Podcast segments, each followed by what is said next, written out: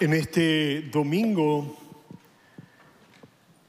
el Evangelio nos presenta las tres parábolas de la misericordia. Este domingo tenemos la opción de leer el Evangelio largo o un Evangelio abreviado, que es el que hemos leído. Le falta la tercera parábola de la misericordia, que es la del Hijo Pródigo. Pero nosotros recordamos estas tres parábolas de la misericordia y se llaman así porque muestran el corazón misericordioso de Dios.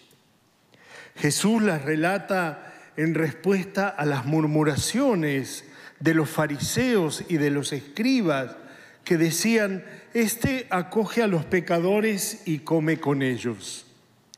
Se escandalizaban porque Jesús estaba entre pecadores.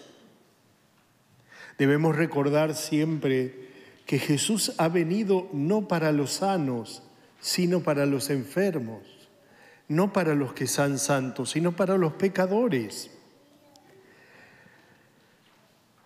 Si para ellos era esto religiosamente escandaloso, Jesús, al acoger a los pecadores y comer con ellos, no hace sino mostrar el rostro de un Padre que no juzga a nadie, que no excluye a nadie, que desea que todos estén en su banquete, porque ama a todos como a hijos, a todos sin diferencia. Nadie queda excluido, nadie. Las parábolas, pues, resumen el corazón del Evangelio porque Dios es Padre y viene a buscarnos cada vez que nos hemos extraviado. Escribía un director, un padre espiritual, que Dios hace tres cosas eternamente con nosotros, con cada uno de nosotros. La primera cosa que hace es Dios nos ama, nos ama, somos sus hijos, somos sus criaturas, somos hechura ¿eh? de Él. Y por lo tanto nos ama hasta el extremo. En segundo lugar, Dios nos mira. Tenemos un Padre que nos mira. No es un Padre que anda atrás de nosotros tirándonos de las orejas o diciendo esto sí, esto no. No, nos mira. ¿Por qué? porque nos hizo inteligentes, porque nos hizo capaces de entender, de diferenciar entre lo bueno y lo malo. Nos dio libre albedrío, nos dio la voluntad para que nosotros en la libertad optemos. Nos mira, y claro que nos mira, y ve que vamos, que venimos, que nos encaprichamos, que renegamos, que nos enojamos, ¿eh? que le echamos la culpa de lo que nos pasa, por qué Dios hace que pase esto en mi vida, ¿eh? porque siempre es fácil culpar al otro, y más si no lo vemos, ¿eh? a Dios es más fácil echarle la culpa de lo que hacemos mal. Pero por último, después de amarnos y después de mirarnos, Dios siempre nos espera y siempre nos espera con los brazos abiertos, como Padre. De hecho, los protagonistas de las parábolas que representan a Dios como el pastor que busca la oveja perdida, como la mujer que encuentra la moneda perdida, como el padre que encuentra a su hijo eh, pródigo, eh, estos protagonistas no hacen sino poner de manifiesto la alegría de haber sido esperados, encontrados. ¿eh? Cuando Dios nos encuentra en el camino, nos abraza, ¿eh? nos perdona. Recuerda siempre, a Dios no le importa lo que fuiste, a Dios le importa lo que puede ser, porque Dios no está mirando hacia atrás, Dios mira hacia el horizonte, hacia adelante, y por eso te quiere a ti también mirando hacia adelante, mirando hacia la construcción de un tiempo nuevo. Estas parábolas ¿eh? ponen de manifiesto que en el corazón del hombre siempre hay un deseo de buscar algo que falta. ¿eh? Aquel que perdió la oveja busca esa oveja perdida. La mujer que perdió la moneda buscaba la moneda. El padre que había eh, contemplado eh, la rebeldía de su hijo que se fue porque creyó que podía solo, esperaba. ¿eh? Y por supuesto que ambas culminan con un gozo, con una alegría.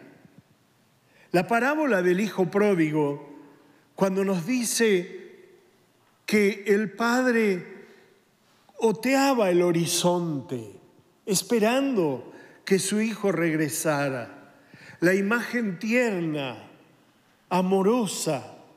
Y dice el texto del Evangelio que cuando lo vio a lo lejos, su corazón saltó de gozo y salió para encontrarlo a mitad de camino.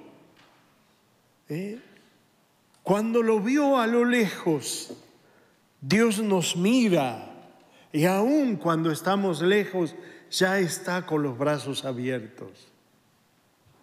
Cuando uno hace el análisis de la parábola del Hijo Pródigo, el momento preciso en que Dios abrió los brazos fue el momento en que dijo, volveré a la casa de mi Padre y le diré, Padre, he pecado contra ti cuando nosotros nos reconocemos que nos hemos alejado, muchas veces cuando estoy en el sacramento de la reconciliación y alguien me dice, eh, Padre, lo que pasa es que hace mucho me alejé de Dios. Yo digo, hoy menos mal que acá hay algo lindo, que es que Dios nunca se aleja de ti. Dios nunca se aleja de nosotros, aunque nosotros a veces creamos que nos hemos alejado, porque Dios siempre está, porque Dios siempre nos ama, porque Dios siempre nos mira, porque Dios siempre nos espera. Siempre nos espera y siempre está con los brazos abiertos.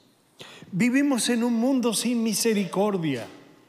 Vivimos en un mundo que se juzga duramente Vivimos en un mundo de grietas, de divisiones, donde estamos más pronto eh, a la trompada que al abrazo. Sin duda, la parábola de las tres parábolas de la misericordia de hoy nos invitan a buscar. Es que todavía, Padre, no lo he podido encontrar al Señor. No importa, busca, busca insistentemente, búscalo. Y entonces descubrirás con asombro que Él te espera, silenciosa y pacientemente. Pero eh, Padre, ya soy viejo, tantos años, no importa, porque para Dios no hay tiempo. En ese mundo que nos toca vivir, de las aparentes fuerzas, donde muchas veces nos creemos superhombres o dioses, no necesitados de nada ni de nadie. Descubrimos con asombro que el secreto está en dejarse abrazar por Dios, en dejarse perdonar por Dios. Lo que nos hace hombres nuevos no es la apariencia de la fortaleza, sino la crudeza y la realidad de la debilidad en nosotros. Cuando soy débil, soy fuerte. Cuando me dejo abrazar por Dios, encuentro que ese Dios es mucho más que una oración o que cualquier acto religioso porque es presencia viva, es amor auténtico, Sin duda, María, nuestra Madre del Cielo, nos da la primera enseñanza cuando en la gruta de Belén nos entrega a su Hijo, que es el amor verdadero. Debemos dejarnos abrazar por el Señor y debemos también, sin miedo, abrazarlo.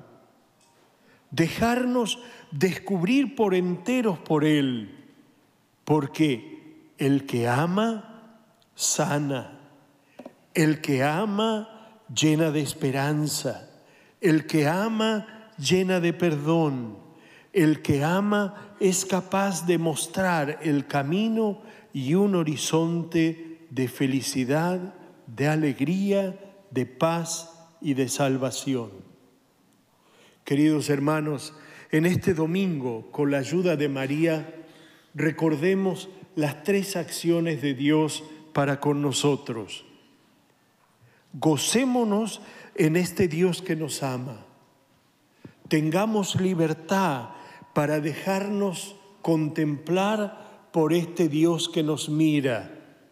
Y por último, no esquivemos los brazos abiertos del Dios que nos espera.